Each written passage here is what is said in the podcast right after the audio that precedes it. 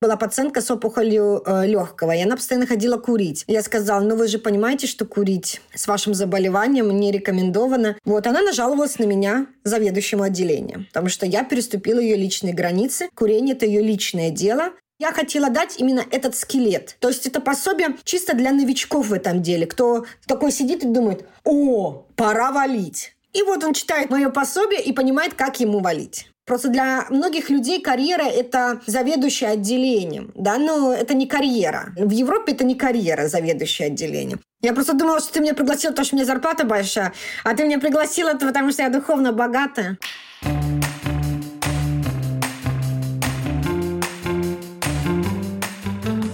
Здравствуйте, дорогие друзья! В эфире подкаст «Врач-богач». И у нас сегодня очень дорогая моему сердцу гостья Ольга Морот, врач, кандидат медицинских наук, доктор в университетской клинике Йены, отделение онкологии и гематологии, автор известного блога «Доктор Оля». Сейчас там насчитывается более 55 тысяч подписчиков. Ольга – обладатель научного гранта по исследованию в области онкологии и гематологии. Также Ольга недавно стала мама и вообще она просто прекрасный доктор.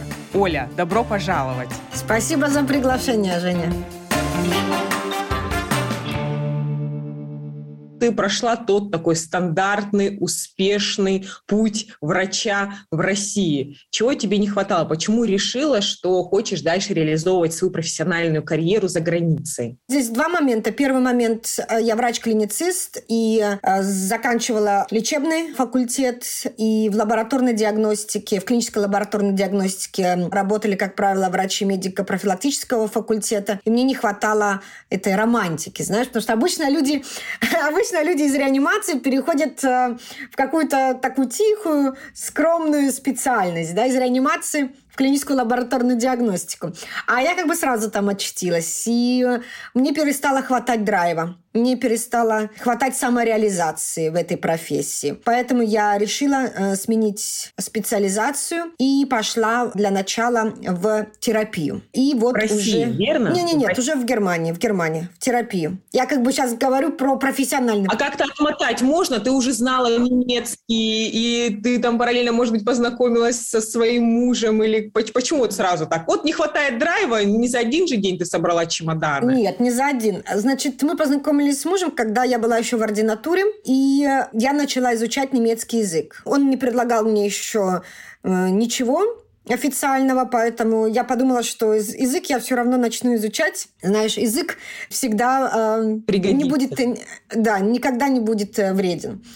Я начала изучать немецкий в Гёте-институте, и потом поступило предложение на колени прекрасном месте. И язык-то оказался как раз-таки нужным, чтобы э, переехать в Германию. Мы поженились в Германии, и я вернулась в Россию, чтобы закончить дела с кандидатской диссертацией. И потом в декабре 2015 года я прилетела в Германию. Муж в это время работал в Финляндии, поэтому я не прилетела к мужу в Германию.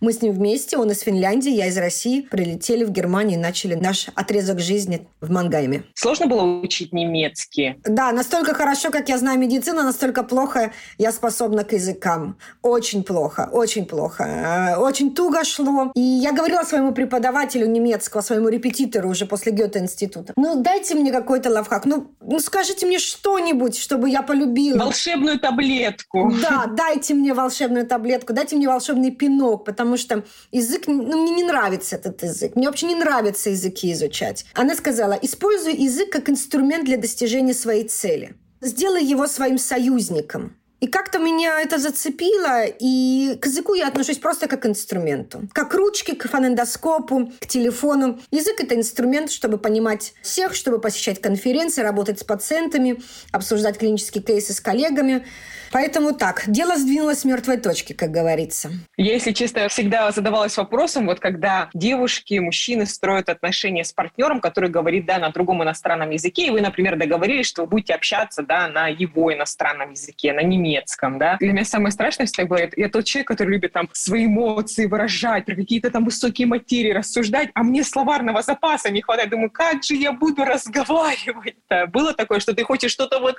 а слов не хватает. Ну, в начале отношений там как бы слова не очень нужны.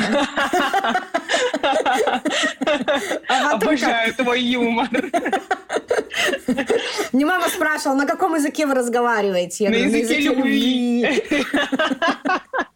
Ну, а потом уже, когда начали разговаривать про какие-то высокие духовные темы, уже язык к этому времени подтянулся, да? да? Ну, он, э, мой муж говорит на русском языке, он учил полгода до нашего знакомства русский язык, и со мной он э, очень хорошо, ну, у него уровень advanced примерно. Mm-hmm, здорово. Вот, он хорошо говорит на русском, я как-то говорю на английском, ну, и сейчас говорю тоже advanced на немецком. Очень здорово. Вы переехали в Германию, и ты решила, что ты хочешь стать гематологом. Вроде бы как бы недалеко ушла от врача лабораторной диагностики, кровь, клеточные, кровяные элементы и все остальное. Я говорю, стараюсь говорить простым языком, потому что нас много слушают слушателей, которые не врачи. И в какой-то момент ты поняла, что будешь все-таки двигаться в этом направлении, и тебя еще увлекло, скажем так, ответвление гематологии, онкогематология, так? Но это ты поняла, как сразу или нет? В Германии, э, наверное, это единственная страна, где или одна из немногих стран, где онкология, солидная онкология, то есть рак желудка, легких, кишечника и рак крови, опять говорю, для э, слушателей без медицинского образования, это одна специальность. Поэтому я думала, размышляла так. Мне интересно нарушение свертывания крови. Какой специальности они ближе? Чего бы мне хотелось бы? С какими пациентами мне хотелось бы работать? На каких пациентов мне хватит ресурса?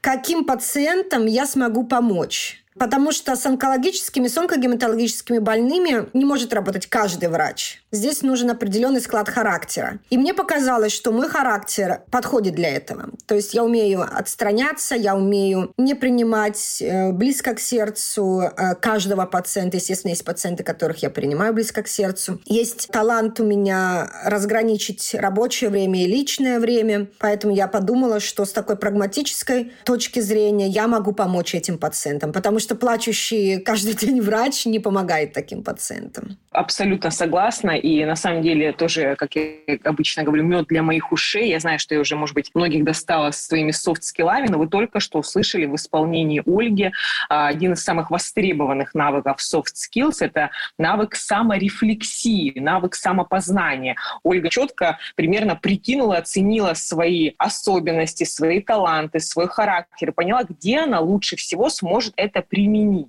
Я даже вспомнила серию твоих историй, меня как-то раз подписчики спрашивали, ну как же, вот вы занимаетесь онкологией, вам же, наверное, тяжело, вы там плачете по вечерам и так далее, а ты четко ответила, кому нужны слезы? Человеку нужна твердая рука и помощь. Если буду сидеть плакать вместе с ним, пользы от этого не будет. Вот молодец. Конечно.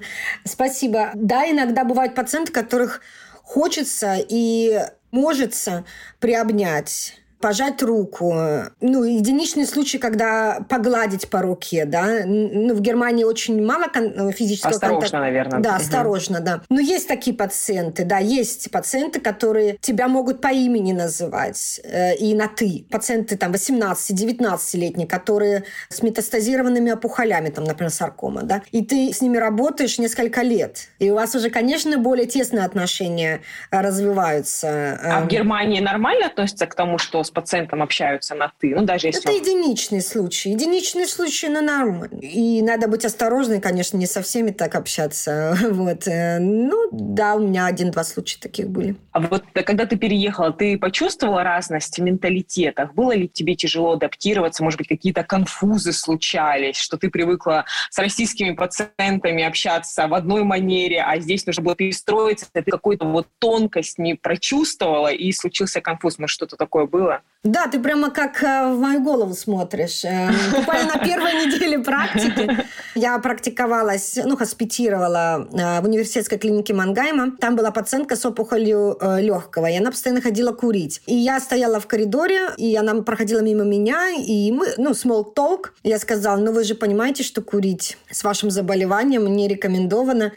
Э, риск инфекции, там, там, ну, все я объяснила достаточно профессионально, не по-небратски. Вот, она нажаловалась на меня заведующему отделением, потому что я переступила ее личные границы. Курение – это ее личное дело, и никто ей не смеет об этом ничего говорить. То есть правильно я понимаю, что ты должна была бы, если бы ты была личным врачом, да, обсудить это все с ней на приеме, да, а не условно на улице делать ей замечания? Или что здесь было не так? В любом случае мы же обязаны пациентам э, с раком легкого говорить с ними о курении, о том, что не желательно им бросить курить. Просто здесь была проблема в месте, где ты переговорила, или, может быть, в какой-то не той манере, к которой они привыкли? Я не делала никаких замечаний, как я считаю. Наверное, я плохо говорила еще на немецком, поэтому ей это не понравилось, что какая-то там э, писюшка что-то ей там э, возражает. Наверное, это. Не знаю, могу ошибаться. Угу. После того, как ты переехала, ты сразу решила начать вести блог? Или все-таки еще присматривалась э, и думала, как вообще коллеги отнеслись, европейские, к тому, что ты начала вести блог? Были какие-то препятствия? До переезда я уже вела блог, такой лавстайл, ламповые э, фотки. Мы там с мужем в цирке, там с подругами в клубе и так далее. Ну, ничего серьезного. Потом, когда я подтверждала диплом, год я подтверждала диплом и искала работу. То есть между тем, как я сошла с трапа самолета и моим первым рабочим днем прошел год. Я тоже там пописывала там мы в библиотеке, там у меня было много друзей из разных стран. Тоже очень интересный, важный момент. Познакомиться с людьми из разных стран, о которых ты только на уроках географии слышал. Там Кувейт, Арабские Эмираты. Вот, ну сейчас Арабские Эмираты стали известны. А ближе, тогда, ближе стали. Ближе, а тогда в мои года, в мои года, в мое богатство, понимаешь? И я начала вести блог, когда уже начала работать. Прошло несколько месяцев после начала работы, может быть, полгода, 8 месяцев. И тогда я подумала, вот мне это есть багаж знаний. И куда я с ним, с этим багажом? Понимаешь, в могилу его с собой брать, жадничать, подумать, вот я смогла, ты попробуй теперь сам порви. Вот. Я подумала, ну, у меня есть этот багаж знаний, но надо его куда-то применить, потому что любой скилл надо применять. Если ты обладаешь скиллом и его не применяешь, ну, грош цена, то, что ты можешь и умеешь. Поэтому я решила начать вести блог. И из блога потом получился гайд, пособие по подтверждению диплома. Почему решила писать это пособие? В какой-то момент очень много вопросов появилось в директе или как то ориентировалась на что именно нужно твоей аудитории? Одни и те же вопросы устал от одних и тех же вопросов. Да, это одни и те же вопросы. Путаница в головах у людей. Реально путаница. Не отличают э, что такое ассистент арц от э, хоспитанта. Ну, элементарные какие-то базовые знания. У людей каша была в головах. И чтобы пазл сложился в голове, нужно понимать какие-то базовые понятия и наращивать на них мясо знаний. Поэтому я хотела дать именно этот скелет. Как изучать язык медицинский, основные понятия, куда вообще со своими бумажками идти и так далее. То есть это пособие чисто для новичков в этом деле, кто такой сидит и думает, о, пора валить. И вот он читает мое пособие и понимает, как ему валить. Сколько суммарно людей прочитал твою книгу ориентировочно? Скольким людям суммарно примерно ты помогла в свое время решиться, либо переехать, либо они, наоборот, прочитали и поняли, ой, это не для меня, но, в общем, разрешила массу вопросов по поводу переезда в Германию? Ну, я знаю, что количество покупок и количество прочитавших пособий, конечно, очень отличается, но получила десятки э, сообщений, личных сообщений, что вот, Ольга, мы сдали экзамен, о да, Ольга, вот мы наконец-то решились, о да, Ольга, наконец-то, наконец-то. Я получила десятки сообщений с благодарностью, что вот, наконец-то мы смогли, мы начали. Или, например, я забросил язык, а тут я вернулся к языку, и тут я не хотел переезжать, но все-таки вот я встал, прозрел и поехал. То есть, по сути, когда ты, начала, когда ты переехала в Германию, начала вести блог, у тебя появилось сразу несколько направлений. Ты начала писать и по специальности, по онкологии, да, про скрининг. Ты начала рассказывать коллегам, как переехать э, в Германию, подтвердить диплом, ну и параллельно развивала другие темы по типу, ты, я знаю, что ты очень яркий борец за права женщин. Скажи, пожалуйста, были ли когда-либо проблемы с коллегами, может быть, какие-то комментарии по поводу того, что ты ведешь блог? Потому что я знаю, что в некоторых европейских странах вообще врачам не разрешают вести блог. Были ли у тебя какие-то сложности? Сложностей у меня не было. Я просто не знала, как лучше сформулировать благодарность и восхищение своим шефом. Но я скажу так. Настроение в отделении или в клинике всегда задает э, голова. И э, если там кто-то подванивает, то подванивает всегда с головы. Мой шеф полностью поддерживал и поддерживает меня в ведении блога. Он смотрит каждую сторис и комментирует, когда мы с ним встречаемся, он говорит, вот, вот это я смотрела, вот здесь вот я бы по-другому сделал. А, извини, а извини, что перебиваю, как он понимает русский язык? Он по-русски может говорить. Э, это же за... Э, Восточная Германия, они а, в школе изучали да, да, язык да, русский. Да, да, да. Вот.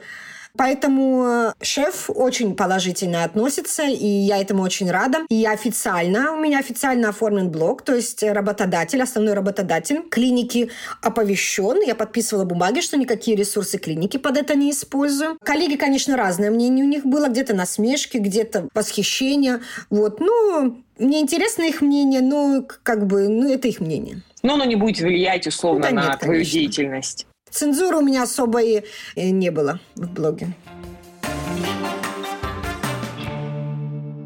Как я уже упомянула, ты в своем блоге активно отстаиваешь позиции женщин, ты активная феминистка. Скажи, пожалуйста, почему ты считаешь это важным и видишь ли ты разницу, какие есть права у женщин в России и в Европе? Да, это очень интересный вопрос. Как, знаешь, мы как на конференции, да? Ты ага. какую херню спросил. Это очень интересный вопрос. Да, да, да. да Не, ну ты не херню спросил. Нет, да даже если ты так уже спросила.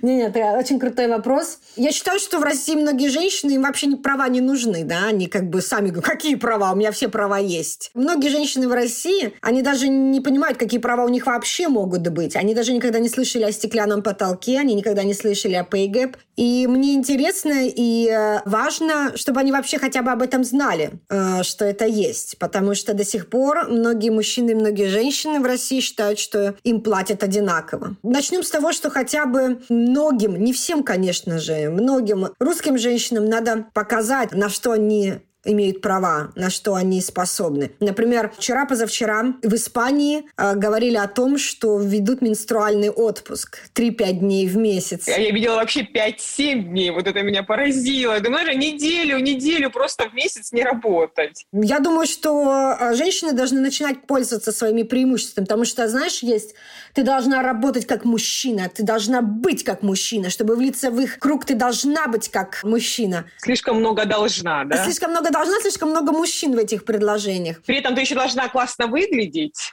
и делать все дела по хозяйству, еще и деньги зарабатывать, быть такой безупречной. Да, это не так. Поэтому хотелось, чтобы женщины сначала об этом знали. А в Европе, ну, естественно, есть, есть притеснение женщин. Мне шефиня, одна из шефинь, рассказывала, что ей предложили место шефа, и ее другу, приятелю, тоже предложили в этой клинике место шефа. Они как бы друг с другом соревновались. Но в итоге оказалось, что ему больше предложили денег, чем ей. Хотя по регалиям э, и по всем остальным они э, наравне. Поэтому, да, конечно, встречается. Статистика не лжет. На 25% в среднем мужчины получают больше зарплату на эквивалентных должностях, чем Я женщины. не знаю в процентах, но это хорошо может быть. Конечно, я посещаю разные воркшопы, разные конференции, чтобы получить мотивацию, чтобы получить инсайты, чтобы познакомиться с нужными женщинами. Потому что людям не нужны люди. И soft skills обязательно нужно развивать. А когда ты начала говорить об этом в блоге, какой был отклик в директе? Были такие воинствующие, которые говорили, что место женщины у плиты, что вы тут рассказываете, женщина, которая реализовывается, она несчастная, женщина должна быть безупречной. В общем, все вот эти вот как мне кажется, застарелые устои. Были у тебя такие противницы? Ну, такого э, ватничества у меня, конечно, не было. Вот. Ну, естественно, говорили, о чем вообще вы говорите у нас на работе. Всем платят одинаково. Ну, ты сидишь в поликлинике по месту жительства или работаешь в государственном, э, в государственной больнице. Ну, естественно, вам платят всем одинаково, более или менее. Но мы же говорим о карьере. Просто для многих людей карьера – это заведующее отделением. Да? Но это не карьера. В Европе Европе это не карьера, заведующая отделением. Мы говорим все-таки о продвинутых должностях. Вот. Ну, мне писали всякую чушь, там, едешь на шею у мужа и так далее, там, насала себе на сертификат Гёте. Я хочу сказать, как человек, у которого есть сертификат Гёте уровня а1, я, к слову, дальше, я дальше не смогла пойти, потому что мне говорят, что немецкий, но это просто нереально сложный язык. И когда я сдала сертификат на А1 и предложили пойти на А2, я сказала, нет, извините, это не для моих мозгов. Поэтому я могу сказать честно, что в Гёте-институте все абсолютно прозрачно, экзамены сдаются строго, прозрачно, четко, как и, в общем-то, многие вещи в Германии. Ты защитила диссертацию в России. Скажи, пожалуйста, очень много споров у нас вокруг э, темы диссертации. Вообще, как ты считаешь, нужна ли она?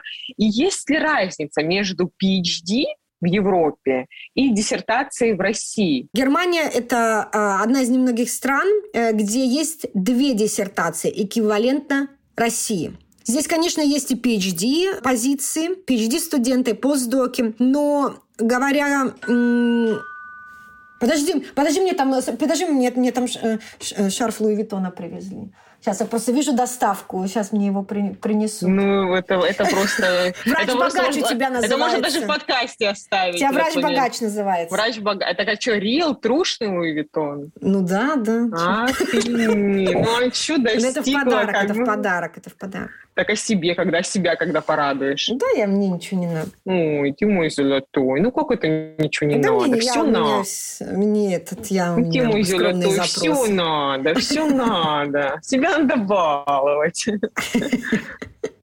А, Германия – это одна из немногих стран, где есть две диссертации по аналогии э, с Россией. Есть кандидатская и докторская. В Германии они называются промоцион и хабилитацион. То есть э, есть две диссертации, есть две работы писать, как и в России. Конечно, есть и PhD-позиции, э, PhD-студенты и постдоки. Как у меня обстояло дело? Значит, у меня есть кандидатская диссертация. Я, у меня есть академический статус, кандидат медицинских наук. И я его этот статус признала в Германии. Я называюсь ДР, доктор, точка, и в кавычках тебе надо указать, кто тебе дал это, долж... Э, это звание. Инрус, инрус, Нет, да? у нас, у меня называется ФАУАК, ФАК Москва, внешняя аттестационная комиссия. Поэтому я звучусь ДР, в скобочках ФАК Москва Морат. Вот, ФАУАК Москва Морат. Ну, кто-то там шутит, что это футбольная команда ФАУАК Москва.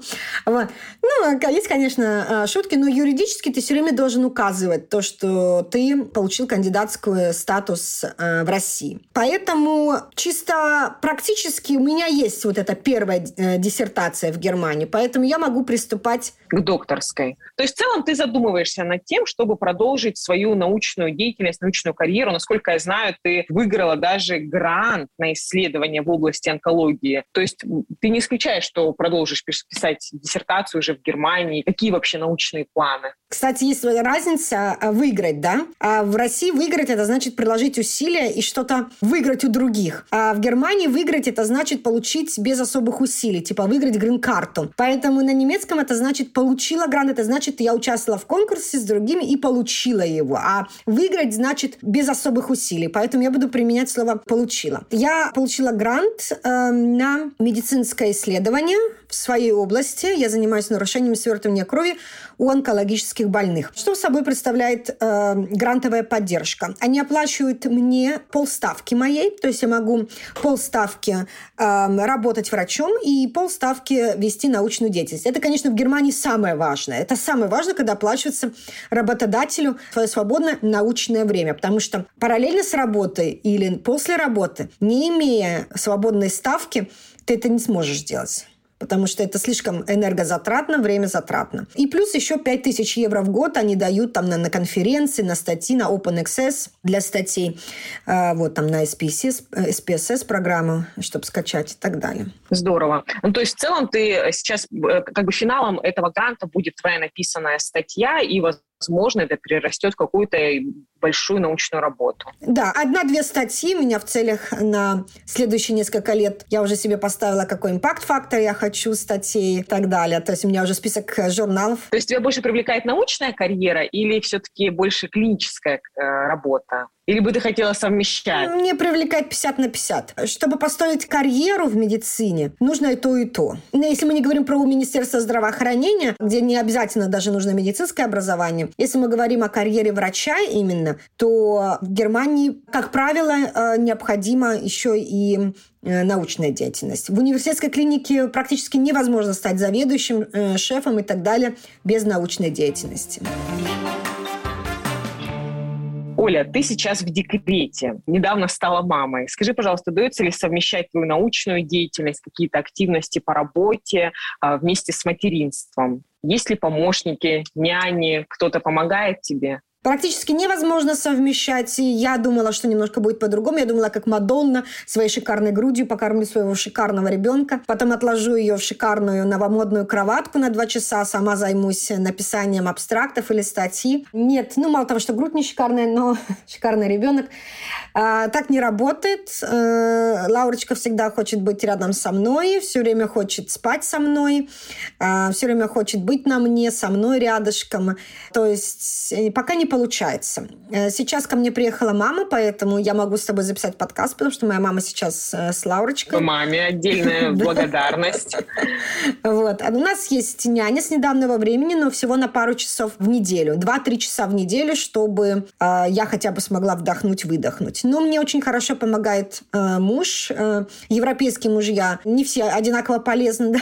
Э, вот, э, как говорят, там европейцы много с детьми сидят, европейские мужья не все-то одинаковые. А, но мой хороший, мой хороший, э, он помогает. Сколько декрет длится вообще в Германии? Как правило, у врачей декрет длится 10-12 месяцев. Угу. Вот, у меня 14 месяцев. Да, у меня 14 месяцев. Как вы распределяете с мужем задачи по дому? Есть ли какие-то интересные истории в плане менталитета, да, что он немец, и у вас разные взгляды на что-то в связи с разным бэкграундом воспитания? Ну да, ты знаешь про это проветривание, да, что надо три раза в день проветривать. В этом разница. Ну, они все сглаживаются, эти отличия, они сглаживаются, потому что у нас есть богатая история, мы уже 13 лет вместе. Не, не помогает, я не люблю помогает. Что помогает? Я же, он же не помощник кухарки. Конечно. Вы делите, в общем-то, задачи между собой как два партнера. Да, ну 50 на 50, но сейчас, конечно, когда э, ребенок и мама, э, когда еще не приехала, то он делает э, примерно 75% по дому, особенно когда я восстанавливалась после экстренной операции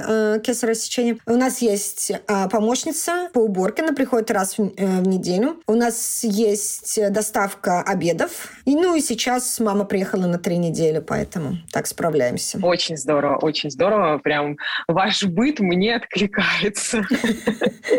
Не, ну и что, я же я не могу же и то, и все, и, и сбоку, понимаешь? Я не люблю готовить, я ненавижу убираться, я не люблю закупать продукты, ну, я вообще не люблю ничего, что связано с ведением домашнего хозяйства. Э, зато я прекрасная мама, прекрасный э, партнер. Ну, партнер, врач э, и так далее. Поэтому я сюда вкладываю свой ресурс. А там на пол помыть, ну, не знаю, ну, останется отпечаток моей ноги на полу, ну, ничего страшного.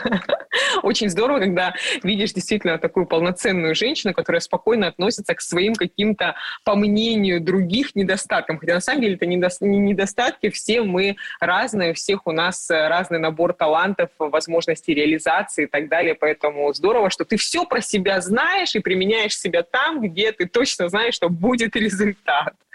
А что ты свой подкаст «Врач-богач» назвала? Интервью совершенно неожиданно переключилось в мою сторону. Ну, на самом деле, в названии «Врач-богач» скрыт, безусловно, глубокий смысл, намного глубже, чем только финансовые аспекты. Врач, который непрерывно занимается своим образованием, инвестирует э, в себя, в отношения с окружающими людьми, в свои софт-скиллы, в свое психическое состояние, в свой духовный рост и так далее, не может жить плохо. В этом, в общем-то, и основная идея, что врач-богач, он богат не только нравственно, духовно, он не только богат знаниями, но и благодаря всем этим сокровищам логично, естественно, вытекает и его финансовое благополучие. Я просто думала, что ты меня пригласила, потому что у меня зарплата большая, а ты меня пригласила, потому что я духовно богатая. Не только потому, что ты духовно богатый человек, но еще и человек, который богат знаниями, ты развиваешься, ты делишься этими знаниями с окружающими, тебе не все равно на происходящее вокруг тебя, а еще ты действительно яркая индивидуальность. А для меня сейчас э, проект Евгении Харченко, ну, проект это в большом слове проект, э, всегда ассоциируется с качеством. То есть э, я даже не должна задумываться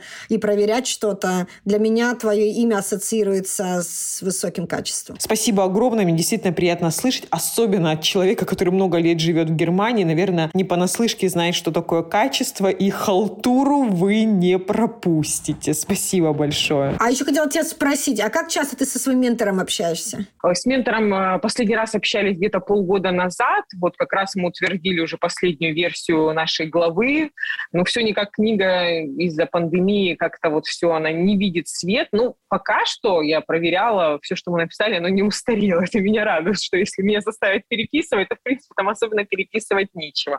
Ну, тема моей главы иммунопосредованные реакции при лечении онкогематологических заболеваний. Вот, ну ладно. И, Оля, последний вопрос. Давай. Какие лайфхаки, советы ты могла бы дать молодому, развивающемуся, неравнодушному к своей профессии врачу?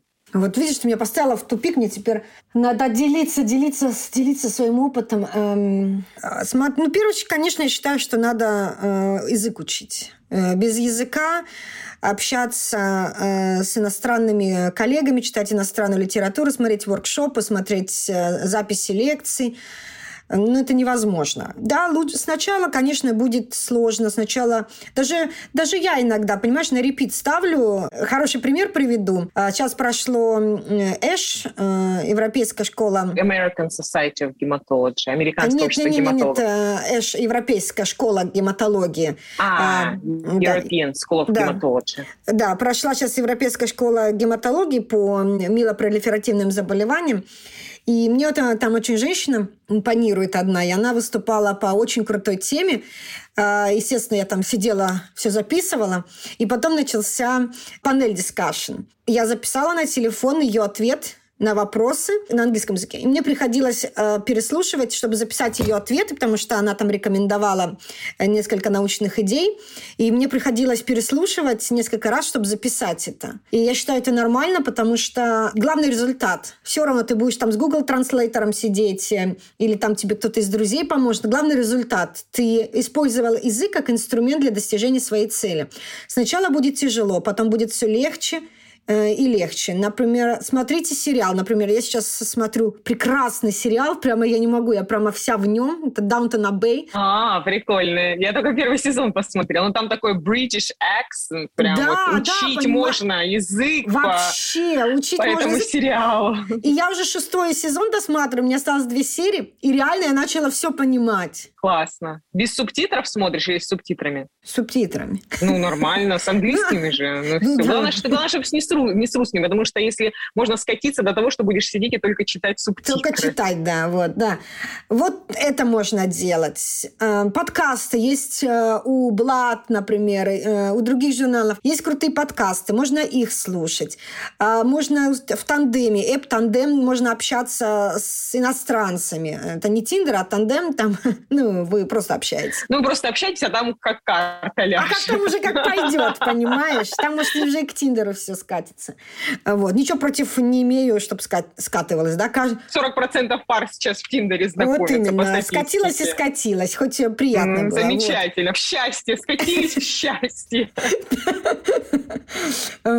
Э, учить язык, э, оставаться человеком всегда. Вот это самое важное. Оставаться всегда человеком, потому что не оставаясь человеком, никогда не построить карьеру. Ты можешь обладать реально hard skills, ты можешь быть реально очень крутым, умным и так далее, но э, если ты ты э, никак не продвинешься, ни своих целей никаких не достигнешь. Поэтому надо всегда оставаться человеком, всегда думать, ставить себя если ты хочешь обидеть человека, поставь себя на его место и подумай, а тебе было бы приятно, а твоим родственникам было бы приятно? Ты вот пациент думаешь, ой, все, пойду домой, не буду я ему пунктировать сегодня плеврит, да, этот плевральную полость, не помрет. А вот представь, что на его месте э, твоя бабушка, которая тяжело дышать будет ночью. Понимаешь? То есть надо оставаться всегда человеком, я считаю. Это самое главное. Вот. И, конечно, слушать твой подкаст – смотреть твой блог. А, вот, потому что он уникален в своем деле, ты там делишься реально тем, чего еще не было, и информацию такую получить э, можно только на другом языке э, в интернете. Ты как ментор для многотысячной э, аудитории. Это очень круто. Спасибо большое за добрые слова. Я даже тебя погладила. У меня, я плюнула, плюнула на экран, я даже тебя сейчас погладила. Вот так. Твои идеальные брови погладила.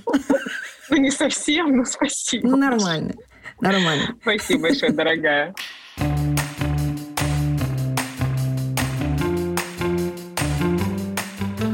Ну что, друзья, это был очередной выпуск подкаста «Врач-богач». У нас в гостях была доктор Оля. Я искренне рекомендую вам подписаться на нее в социальных сетях. Мне кажется, что сегодняшний выпуск действительно получился человечным, открытым, искренним. Ольга — это тот человек, тот профессионал, которому далеко не все равно. И я надеюсь, что не только я, но и вы получили сегодня от нее массу положительной, вдохновляющей энергии. Спасибо большое, Оля.